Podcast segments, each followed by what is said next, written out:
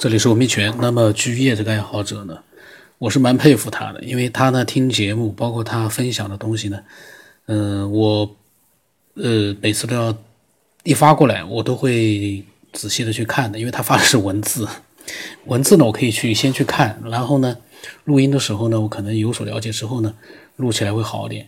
语音的话呢，呃，我就一般都是在录的时候在听。那么他呢，呃。前两期呢，我讲了他对这个节目，因为一刚开始听这个节目，他有一些自己对节目的一些呃想法、感觉，录了一下。然后呢，他又跟我在讲，他最近啊单独听了雨林老师这条线，现在呢开始听老金先生的这条线。老金先生的这条线长呢，我到现在还没画到头呢，这条线。他呢听节目真的是也是有条有理，就像他发来的文字一样的，呃，条理很清晰，写的非常的好，嗯，甚至于呢，让我就觉得用口语音把它录出来呢，口语化呢还有的时候还有点难度呢。那么他说他对老金先生的观点很认同，他是从少年时代啊就疑惑于终极问题。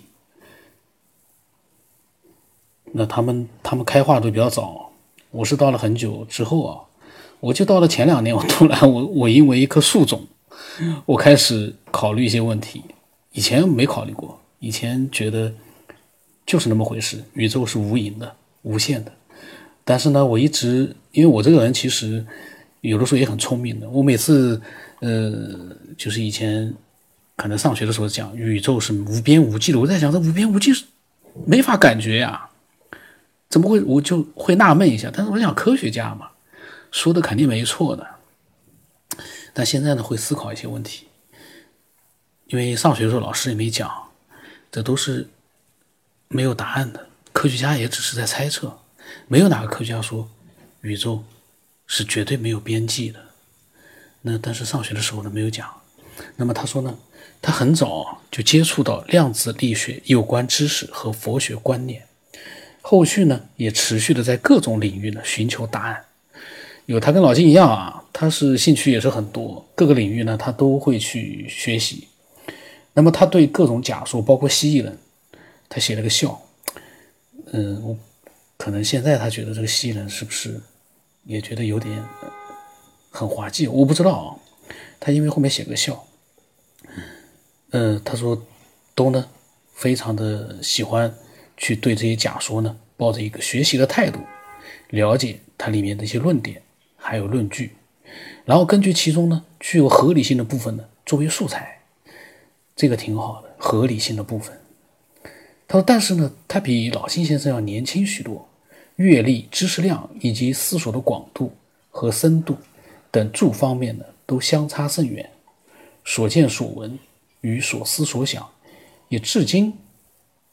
还没有能够融会贯通，但是呢，听到老金先生的理论呢，他就很有那种印证切合的感觉，所以他也不禁就觉得啊，能够遇到这样的一个平台，是人生的又一次大机缘。他觉得他要表示感谢。这个呢，说句实话，就像我说的，我觉得我不太去太去考虑去迎合听的人，他喜欢不喜欢的话。我其实根本不太在乎，因为我是从一个听众都没有把这个节目就是录出来，我只是想表达自己。到后来呢，加入了听众，因为听众越来越多了，想法也多了，那么听众也可以表达他们自己。但是不喜欢这个节目的人，跟我来对我来讲，我觉得跟我没关系。可是呢，喜欢这个节目的人，一定都是理性的，有自己的一些想法的。当然也不排除有些人也是比较冲动的，这个没有办法，不能保证每个人都很理性。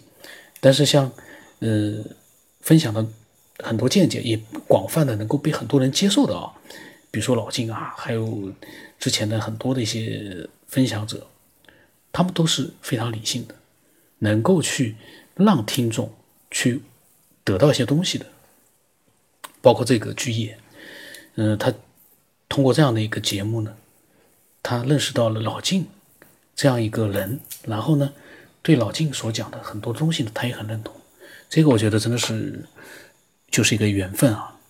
有很多人因为之前的节目，最早的节目呢，听了一一段时间，他就觉得没啥意思。因为最早期的节目呢，包括现在的节目一样，都会有很多缺点。但是你要是能够一下子发现了其中的一些奥秘的话，你会觉得呀，这个节目还蛮真实的啊，还都是真实的人，他们所讲的一些比较真实的东西。那你会发现，真实可能有的时候啊，是很多人最需要的。现在这个网络世界真实不多了，里面的新闻，呃，今天我看到的新闻就不讲了，我下次专门录吧。那么他说呢，他刚刚听到了顺带，呃，他这个除了老晋他认真学习听之外啊，他顺带听了一下第五百四十二期伪科学的那一集，他觉得是妙计绝导。他说，他说我也是，呃，苦口婆心啊。他说有缘人啊，自能得度。他当时这个时候呢，他是觉得，呃，像这样的针对伪科学的节目，他可能觉得挺有意思，但是呢，好像是不是有这样的一个必要？我在想啊，他当时是这么想，但后来我看他也改变了想法了。呃，他说呢，反正上面的这些想法呢，他是也没什么建设性了，呃，有点打打扰我了呢，让我见谅。他说个人的想法呢，他还要再梳理一下。希望后续能够跟大家分享实质性的内容。那么他呢，呃，说到就做到了。他后来分享的内容真的是，我觉得他以后会发会分享更多精彩的东西。那么我录他这样的一些呃内容呢，我就觉得很有意思。因为，嗯，当你看到一个人很理性的、很理智的，然后又有很很有智慧的，也很有情商的去分享一些东西的时候呢，你会觉得很很舒服。因为，呃，我们要的不就是这样的一个环境吗？很舒服的去分享。但有的地方，你说微博那么多的喷子，也不知道从哪来的。有的呢是花钱的，可能是营销类的喷子。呃，喷也就算了，语言非常的低俗，看了就觉得这哪是这个平台啊？就是一个乱七八糟的一个，连菜市场都不如的一个地方。你先到菜市场去，菜市场的人都还很有礼貌呢。你就算对他的见解你不认同，你有理有据的讲讲，那都挺好的。就是骂，微博上就是谩骂，呃，低俗的这个不动脑子的一些喷子，在那样的一个平台的环境里面啊，就觉得这什么东西啊？有时候觉得，哎呀，真无聊。那么，如果每一个人都能够理性的，然后呢，谦虚的。充满智慧的分享自己的，呃，各种各样的内容。这个内容我不管，这个内容是不是你听了之后觉得要是全新的，是不是全新都无所谓了。只要它是像上述的那样的一个情况分享出来的，我相信绝大多数人都爱听，也能得到很多启发。然后这个有的时候呢，我我我可能我反而有的时候会，呃。就是针对一些爱好者的一些言论啊，我有的时候会也会有自己不同的见解。那个在讲不同的见解的时候呢，呃，说实话，我有的时候也在想，我再回去听的时候，我在想，哎呀，对那个分享的人来讲，我也是可能是刺激到了一些分享的一些听众。那个呢，其实有时候想想也真的是不太好，但是在录音的时候呢。你要表明自己的一些一些想法，你不能说一味的去迎合所有的分享者。你认同他的想法，你可以迎合；你如果不认同他的想法，还是直截了当的说出来也好的。只要对方他能够包容的去听你的各抒己见，因为我这个不是绝对正确的一个言论，我也只是讲我的想法而已。那么一切也都还是可以的。那么过了。他发了上面的一些这个过了几天啊，然后呢，他又发来了一段，他说呢，这个也是跟节目内容呢非直接相关的一些个人感想。他说不看也不也没有损失，但是我我肯定会看，因为他写来的文字啊，都是他用心写出来的，那而且是每一段，他每次发过来的内容啊，都是几百个字或者更多的字呢。都是有它的一个完整的一个核心的。那么他说呢，最近啊，他集中的听文明起源，他觉得信息量巨大，而且高质，烧脑特别厉害，睡眠呢也受到了影响。哎呀，这个是蛮讨厌的。睡眠受到影响，因为为什么？因为以前有的人说睡觉前喜欢听，但是呢，后来呢，可能因为有的时候啊，我录节目的时候呢，我的这个观点啊，跟分享的观点有不一样的时候呢，呃，可能听了就让人觉得是有点 这个一下子不能平静的睡觉了，可能会会冲动起来了，反而。那么他觉得呢，睡眠受到影响了，所以决定啊，晚上八点钟以后呢，就改听我的古玩专辑。我觉得这个听众这个居业实在太牛了，他居然知道听古玩专辑是个有助于睡眠的。古玩专辑呢是非常轻松的，没有，因为全部是我自己，基本上都是我自己在录。然后呢，也现在呢也会像科学的节目一样，也会有一些跟爱好者的一些交流，但主要还是我自己录。那可以安心的睡觉，听那个古玩，嗯，可以安心的睡觉的，所以他很很聪明的。那么他呢说，今天他又听到了一集批判伪科学。他说有好几次啊，都被我的一些妙语，他这个解疑我不知道是什么意思，就是说反正应该是听了很欢乐吧，我估计。那么听了这个伪科学很欢乐的，那我觉得啊，就跟我一样，你绝对是一个嗯很理性的这样的一个。非科伪科学，我只能这么讲。然后呢，他就不由得反思啊，为什么每次听到这样的类型都觉得很欢乐？那就像是特别的憎恨那个加塞等秩序破坏破坏行为。他说，呃，即便没有侵犯到他自己的这个利益，他也觉得每次都觉得义愤难平。都可能是同我一样吧，盼望世界上明理的人能够多一点。他说，最初呢也在想。对一些无知无理的人，你就当他随便乱讲好了，当他是那种乱七八糟的东西好了，理他干嘛呢？他说，但是听了几期我的闲扯之后啊，他就觉得，哎，他觉得他又改变了，好像有点心动的，就觉得自己好像之前的看法有点改变了。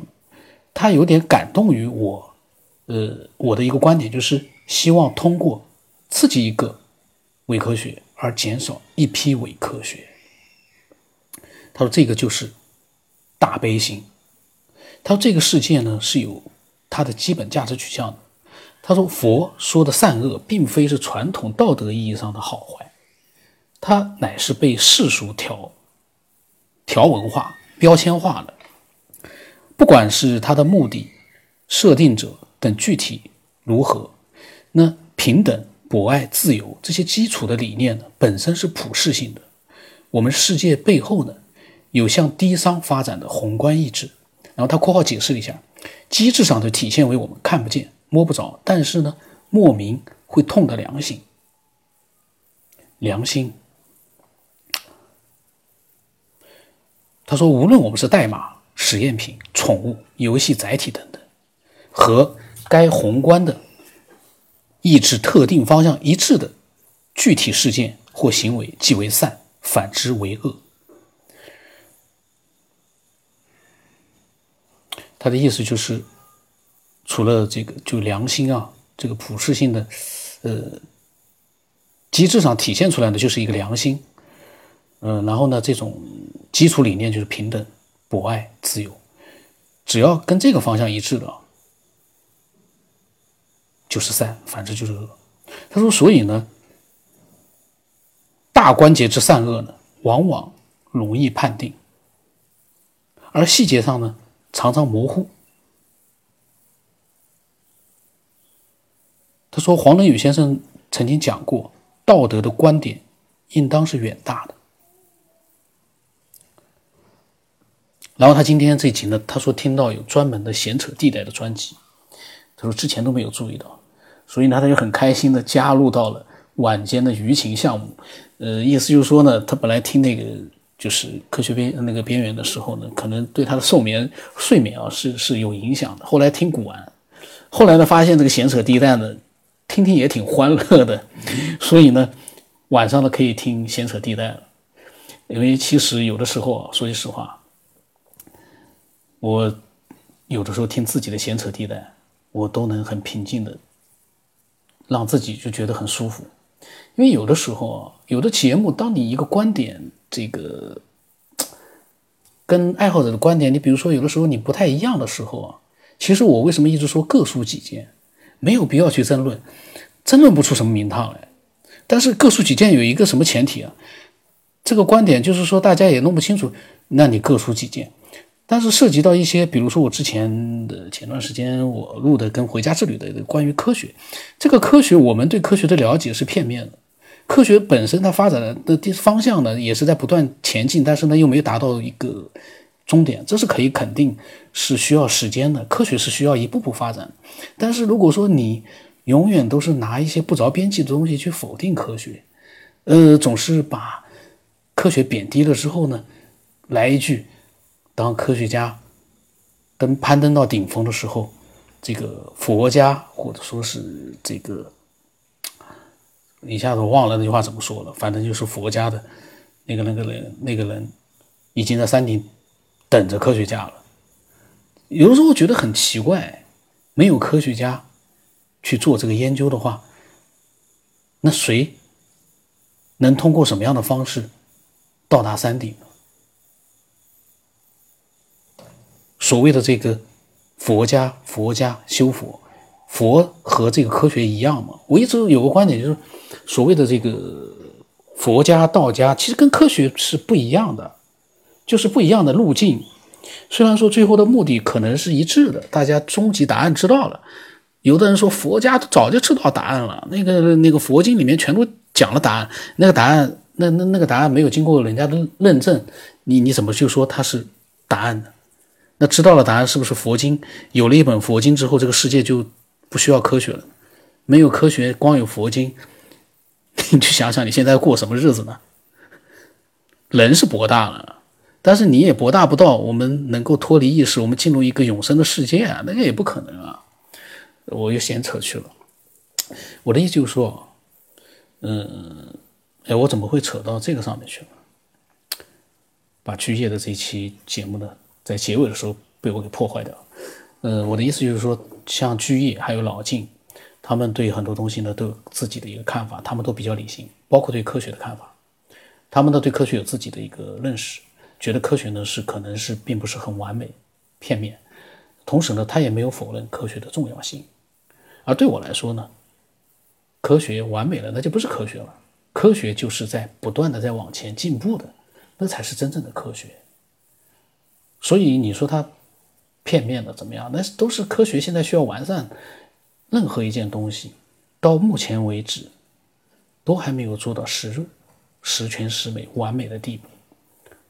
除了佛家的这个释迦牟尼，可是释迦牟尼离我们有多远？